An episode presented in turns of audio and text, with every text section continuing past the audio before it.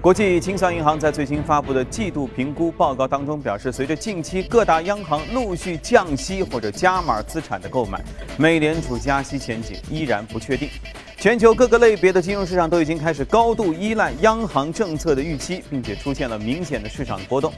清算银行认为，要让全球经济实现更为强劲、平衡和可持续的扩张，更为均衡的政策组合将会变得至关重要。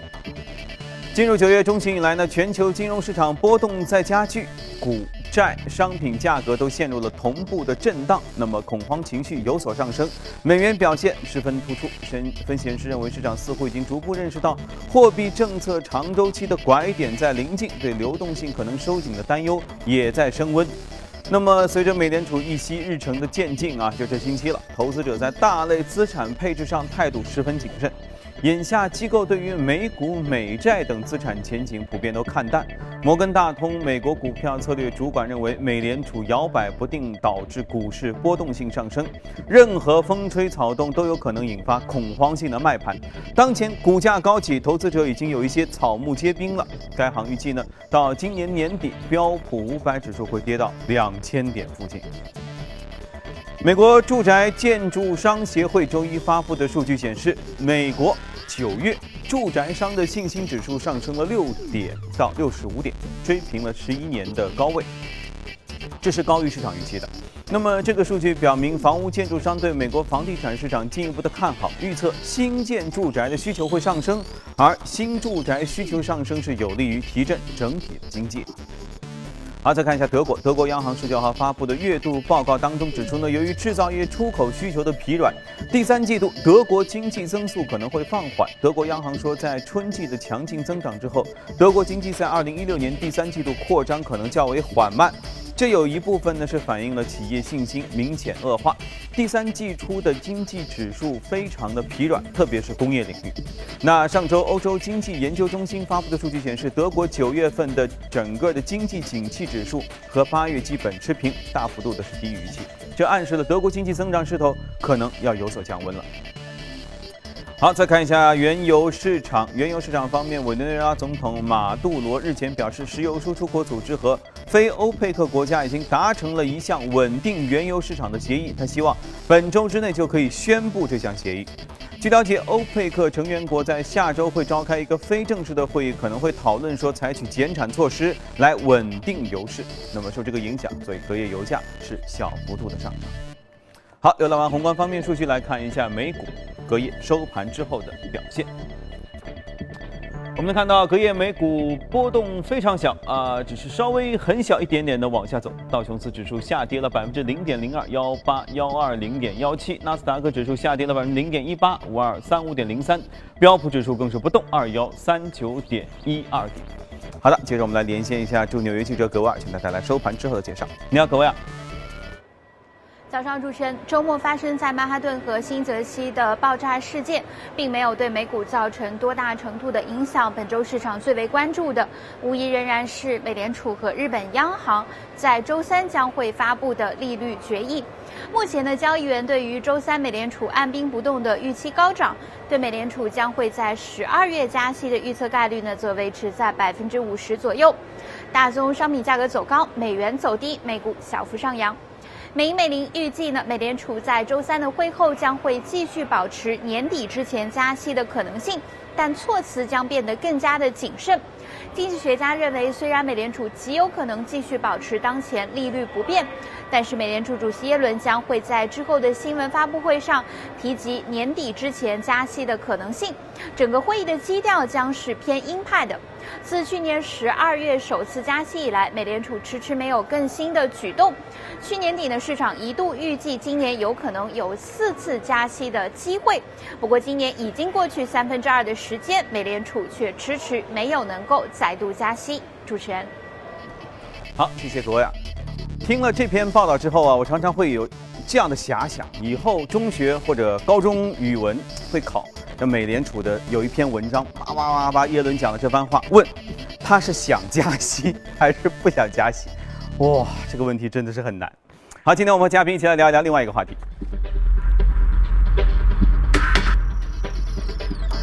OK，今天来到节目的是钜派集团的首席策略官许哥。啊，就像我刚才说的，说哎呀，这美联储，我觉得语文真的写得很好。通篇看完之后问说，他们这是想加呀，是不想加呀？我觉得完全看不懂。您觉得呢？美联储也比较难，因为在过去的几次加息过程当中，全球经济是同步的。嗯。但这一次的话，呃，全球经济似乎只有美国是一枝独秀。嗯。所以它如果说跨出加息，别人在减息的话，整个全球的经济会相对来说比较动荡。嗯。所以它也是比较为难的。好吧。那目前整体的预测是怎样？说本周加还是不加？呃，市场预期现在市场的概率大概是百分之二十二左右，然后年底十二月大概是在五十四左右。啊，那么按照过去的一个规律的话，一般应该是超过百分之六十。嗯，那就超过百分之六十的概率才有可能加息，每一次加息都是这样的。嗯，所以二十二跟六十之间还是差的很多。呃，差差的会比较多一点。所以明明天啊，应该是周四凌晨，呃，加息的可能性不会太大。也就是说，他们虽然摆出一个鹰派的姿势来，但实际上说的还是一些委婉的话。再再加上现在这个假新闻比较多，就是关于呃希拉里的这个健康问题、身体还有替身的问题，是吧？对对对，困扰着大众的一个一个问题。因为川普一旦上上台的话，会嗯对整个。这个政策会有一个比较大的变动，所以大家有点有点担心啊。OK，那么回到今天我们要说的主题哈，就是全球央行呢之前呢一开始用放水的方式哈来扶持，就是发钱给很多钱。那现在呢似乎在 G 二零之后，政策上发生了一些调控上的改变。嗯嗯嗯，G 二零的会后声明就是说，之前我们用了很多的钱去救市，次贷危机之后，呃，结果发现哎，好像效果这个边际效应越来越低了，没有什么效果。呃，从这个次贷危机之后，一共是六百六十七次的一个全球的一个降息，嗯，这个力度也是很大的。但是大家可以看到，现在刚包包括刚才也讲的，美国经济也没有太大改善。我们看到这个标普高盛的商品大宗商品指数，呃，现在基基本上跌了百分之八十，它高位的时候，还有那个波罗的海的干货的货运指数，嗯，跟它零八年最高位的话，已经缩水了百分之九十七。这个基本上海上没有什么货人在。在开了，所以全球经济现在还没有看到一个因为这个宽松的货币政策而带来的一个应该看到的一个繁荣，还是没有。所以这个手段啊方式可能会要改变，因为呃大幅的宽松会造成很多的后遗症，比如现在央行呃因为大幅宽松的 QE 政策，造成它的金融资产快速的膨胀。对啊，次贷危机之前呃跟现在比起来，现在基本上已经。翻倍了，全球央行的这个资产，那么到时候这个资产资产负债表的缩水是一个很大的问题。如果说不好，就会造成比如说全球通胀啊这一系列的问题。所以现在可能会换一个角度吧，就是财政的政策。呃，我们看到美国其实，呃，这次的总统大选，两个候选人的论调有一个论调是一致的，就是在上台之后，美国会大兴土木，就是搞很多的基建。当然，美国其实也有这个条件，因为。呃，整个美国我们看到它经济政治都是非常发达，但是它的基础建设相对来说是会比较差一点。对，它的整个基础建设在全球的排名的质量的话，排名是二十五名。尤其是中国的游客出去看美国，说这什么？这都好几十年前弄的。特别是一些乡村，看上去像第三世界一样，破破烂烂的。包括它的铁路系统也是，铁路运输系统大概全球排名十八，它的那个航空运输系统排名是百呃三十位，三十位什么概念呢？就排在马来西亚的。后面，所以它它的那个整个增长空间是蛮大的。我们之前做节目讲到美国的基建的板块的股票，今年的涨势都是呃非常的好，非常的好。所以我觉得这作为投资来说的话，如果说去看美股的话，可以多关注这个基建。嗯，未来哪个无论是哪个总统候选人上台，这个方向是一致的，也跟 G 二零后面的各个国家的央行的一个政策是。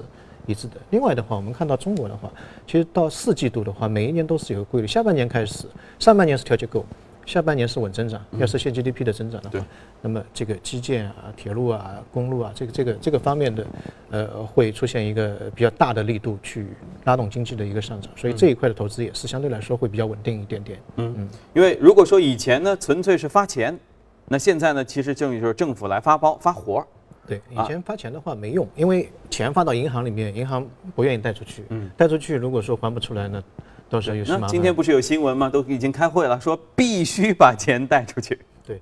那么另外一个全球，我之前节目里也讲过，全球的有钱人，呃，这个钱在他手上，他也不愿意花出去。对，像全球的超级富豪，百分之二十二的持有的这个是现金，嗯，家里面床底下这个隔壁的屋子里面都是都是现金，他不愿意花出去，所以这个就造成钱当中的传导机制发生了很大的问题，所以索性就政府就扩大开支，去花钱去做一些基建类的东西来带动整个经济的一个发展。嗯，所以 G20 也刚开完，也就是说各国的政府虽然达成了共识之后呢，其实有些活儿，这个发哪些活儿也得，比如说像美国得新领导人上来，或者各国呢还得再研讨一下。所以也就是说，这个投资的趋势是刚刚才开始。对，刚刚开始。嗯，所以那估计能关注多少年？呃，应该我觉得会还是会比较长的一个一一个时间，因为我们现在已经看到，呃，货币的宽松的一个政策已经开始有点走慢了，包括，呃，之前的欧洲央行本来市场预期它要做 QE 的，对，它停了，啊，日本央行之前说也要做 QE，它也停了，当然日本央行在看，呃，本周三的话它会开会，市场预测它可能也不太会在美国美联储这个决议之前去去做断然的去做一个东西，所以呃总体上来看，很多的央行都开始收手。嗯，那那么收手的同时，他肯定要其他做事情，所以这是一个长期，我个人认为是一个长期的过过程，可能一年两年，因为你一个大型的建筑开工，不可能两三个月就结束，它是一个非常长期的一个过程。对，而且如果全球各国政府都开始有这样一个转向的话，其实从投资啊这些方面都是一个长期的关注啊，大家可以一起来关注一下。好，呃，我们宏观方面先聊到这里，先看一下隔夜美股的表现，关注一下异动美股榜。移动美股榜上，行业方面，公用事业、金融、基础材料、联合企业和工业品都是涨幅靠前。然后在个股方面，博彩有一枝独秀，然后生物科技、交流半导体和生物技术。好，博彩业啊，总体你看美股好像昨天基本上没什么变化，波澜不惊。结果就把博彩业给露了出来。对这个这个异动呢，其实也是逃不了几几种原因。这个异动是主要是被收购，嗯，呃，溢价百分之三十六被收购，其中百分之呃五十二是付现金，百分之四十八是股票的一个。这算多吗？呃，不算多，感觉是比较标准的。对对对对对，比较中性的中性的一一个一个一个概念。呃，美国的博彩业今年的表现。嗯，包括去年的表现，大部分是比较好的。大概我看了一下，三七开，七成的话是超过美国标普五百的这个综合指数的一个一个涨幅。相对来说，在全球的博彩业的这个今年的表现来看的话，美国应该是可能会呃最好一点。原因在于，呃，美国经济相对来说会比较好一点啊。另外一个，我们说有很多现在富人的钱也比较多，那嗯，可以可以可以去去床底下实在放不下了，只能去赌场了。对，但这呃这家。这一家这个博彩业呢，也是在美国算是比较大的，九零年的时候成立的，然后，呃，九二年就 IPO。当然，我们看博彩业，它其实是有一个生态的一个一个一个一个一个行业的，它有酒店，嗯，有餐饮，啊，还有那个这个就博彩老虎机啊那个，它有一万二千台这个老虎机，啊，有四千个客房，呃，四百家餐厅，所以这个是非常大的。呃，一家博彩的一个一个行业啊，嗯，那么这个收购它是看好博彩业未来的整体的发展，是不是？对，强强联手，嗯，呃，收购它之后，前者可以把整个博彩的这个点扩大一倍以上。另外一家这家公司的呃整个经营也比较有特色，它是利用大数据。去分析客户的行为，哦，然后知道这个客户第一个，呃，他的偏好在什么地方，他喜欢玩老虎机还是玩其他东西？第二个，他喜欢吃什么菜？然后这个如果说是一个非常有价值的客户，他没有到酒店门口，这个经理就在门口去接他了，然后把他安排在比如说他喜欢的房间是吧？朝东或朝西，然后那个 VIP 的那个老虎机就给他准备好了，然后川菜呃给他也也也端正好了，嗯，这个所以他做的那个服务，嗯是比较超值，对客户的粘性相对来说会。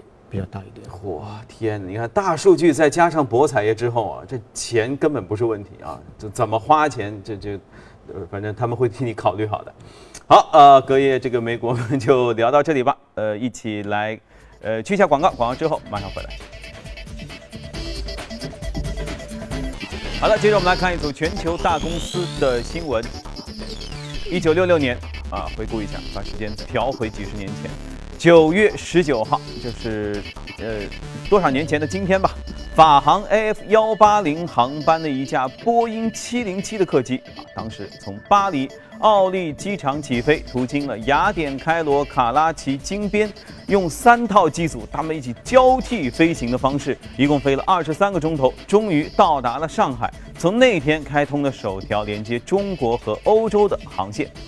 整整五十年过去了，五十年后的昨天啊，法航、荷航每周九十个航班连接着巴黎、阿姆斯特丹和中国的九个城市，从巴黎到上海飞行时间已经不超过十一个小时了。一条航线见证五十年航空技术的发展，也见证了两国的经贸往来和文化交流。法航全球 CEO 兼总裁弗里德里克·盖雷在接受采访时就表示，尽管欧洲恐怖袭击为法国航空业蒙上了一些阴影，但是最艰难的时间已经过去了。欧洲旅游市场明年有望会回暖。C'est vrai que vous le savez, en Europe, il y a eu des, des événements un peu difficiles hein, pour, pour les peuples européens euh, dus à la menace terroriste. Donc c'est vrai que pendant un temps, on a observé un peu d'hésitation des passagers. Euh, notamment chinois, mais, ce n'est pas les plus hésitants, mais notamment chinois, euh, à venir euh, soit en Europe, soit en France. Donc on a observé une baisse des réservations et des transports de passagers pour des raisons touristiques vers l'Europe et principalement vers la France. Voilà. Donc on espère que tout ça bientôt sera derrière nous. ensuite, vous avez vu toutes les mesures qui sont prises par les États européens pour contrer le terrorisme. Et euh, écoutez, c'est une période difficile pour quelques-uns de nos pays et j'espère que dès 2017, euh, la soif de voyager, d'échanger entre les citoyens chinois, les citoyens euh, européens et notamment les citoyens français vont reprendre le chemin de la croissance. L'ambassade de France et les consulats font tout ce qu'ils peuvent pour, et ont beaucoup innové pour faciliter l'accès aux visas biométriques pour les voyageurs chinois. Donc c'est une mesure très importante et un vrai engagement de l'administration française. 太好了，以后早晨做完节目闲来无事啊，就可以随便买张机票啊，去法国某个城市喂喂鱼啊，喝喝咖啡，多好！澳大利亚维多利亚州政府周一宣布，已经同意将澳大利亚最繁忙的港口墨尔本港五十年的租赁权，以九十七亿澳元的这个价格出售给一家。中国和澳大利亚主权财富基金在内的一起的一个财团，价格远远高于此前预计的五十八亿澳元。呃，维多利亚州财长帕拉斯表示，中国主权财富基金中投公司将会拥有墨尔本港五分之一的租赁权。此举显示，澳大利亚仍然欢迎中国的投资。啊，中国的确实有钱。印尼政府一位高级税务官员表示，正在追查谷歌过去五年的欠税的情况。调查人员周一呢前往谷歌在当地的办公室。如果谷歌被发现逃税，仅2015年这一年需要补缴的税款和罚金可能就超过4亿美元。印度尼西亚办公室呃税务办公室表示，谷歌印尼分公司去年缴税的营业税和增值税还不到应纳税款的百分之零点一啊，好像最近各国好像都在向苹果呀、谷歌啊这些公司在查查他们的税啊，这些公司一定头很大。美国证监会宣布对安永处以九百三十万美元的罚款，处罚理由是审计合伙人与两家上市公司重要客户之间关系过密。啊，这创下了此类案件的罚款的首例。调查发现，安永一位高级合伙人和他负责审计的一家上市公司的首席财务官保持着不适当的友谊关系，并且花费超过十万美元招待这位高管和他的儿子。另外一位高级合伙人和他负责审计这家公司上市公司的首席会计官维持了恋爱的关系。这违反了审计机构啊独立性的原则。安永至此呃对此知情，但是没有采取任何行动和阻止啊。看这剧情，大家有没有关过呃关注一个叫《亿万》的那个美剧啊？我觉得讲的这事儿跟那个还有点像。好了，看过全球公司动态，回来看一看值得关注的美股，看一下美股放大镜。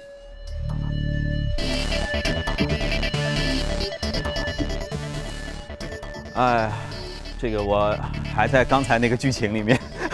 新鲜制造是一家食品安全公司，还有一家家具装潢。好了，我们先说哪个？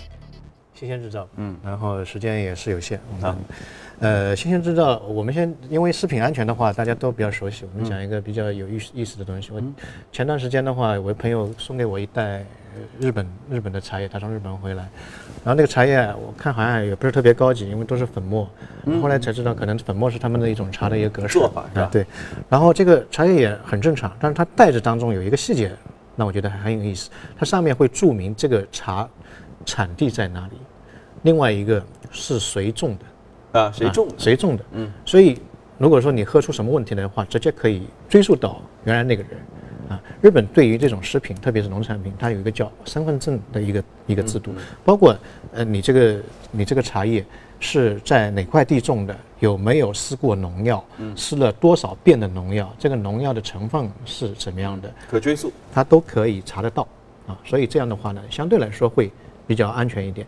另外一个，全全世界都差不多，像德国的话更加严谨一点，比如说它可以追查到这个农产品的妈妈是谁。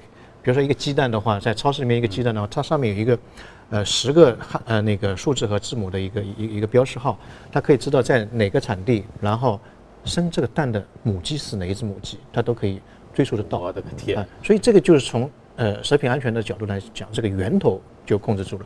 但另外一个呢，就是中间的环节，中间环节就比如说呃超市在卖这个东西的时候，那可能这个食品是没问题的，但是过期了，这是这是一个很大问题。比如说像法国的话。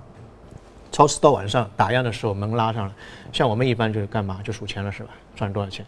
他就是看架上哪一些东西是过期的，如果没有查出来，第二天这个顾客买了，被抓到的话，这个超市就必须关门。嗯，就很很简单，就很很暴力的就关门。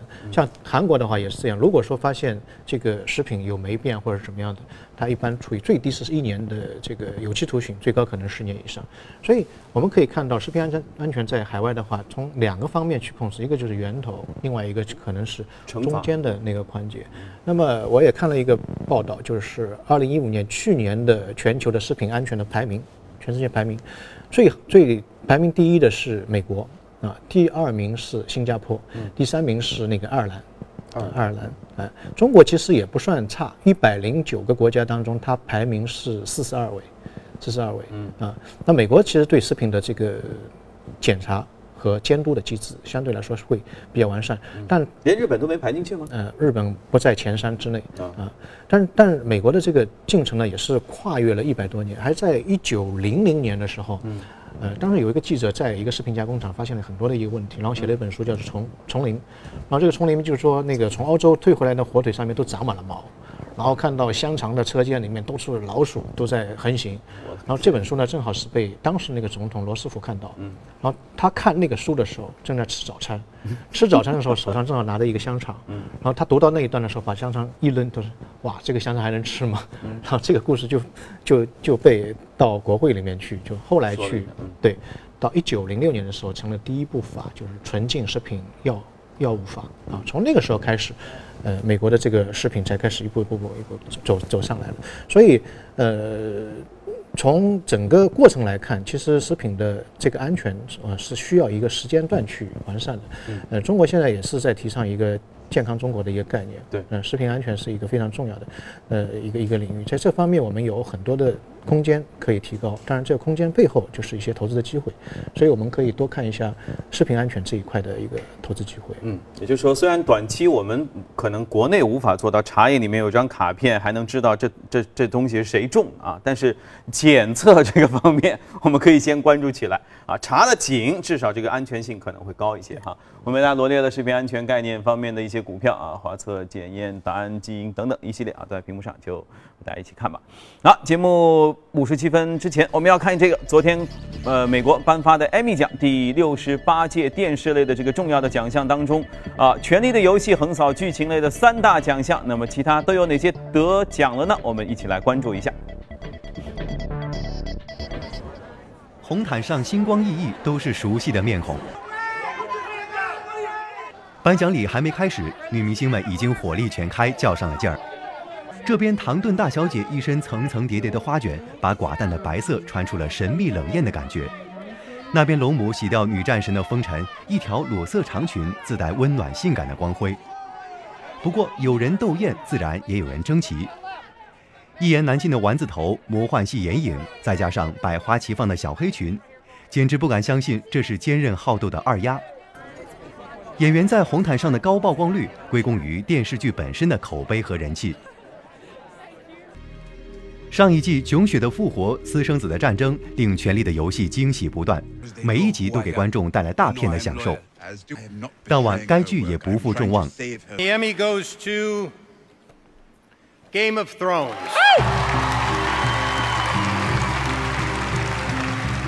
权力的游戏》最终包揽了剧情类最佳剧集、最佳导演和最佳编剧三个重量级奖项。并凭借三十八座艾美奖杯，成功打破艾美奖历史上单部剧集的获奖记录。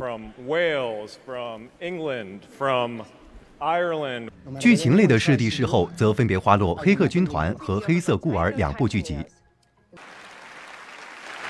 And the Emmy goes to Rami Malek. And the Emmy goes to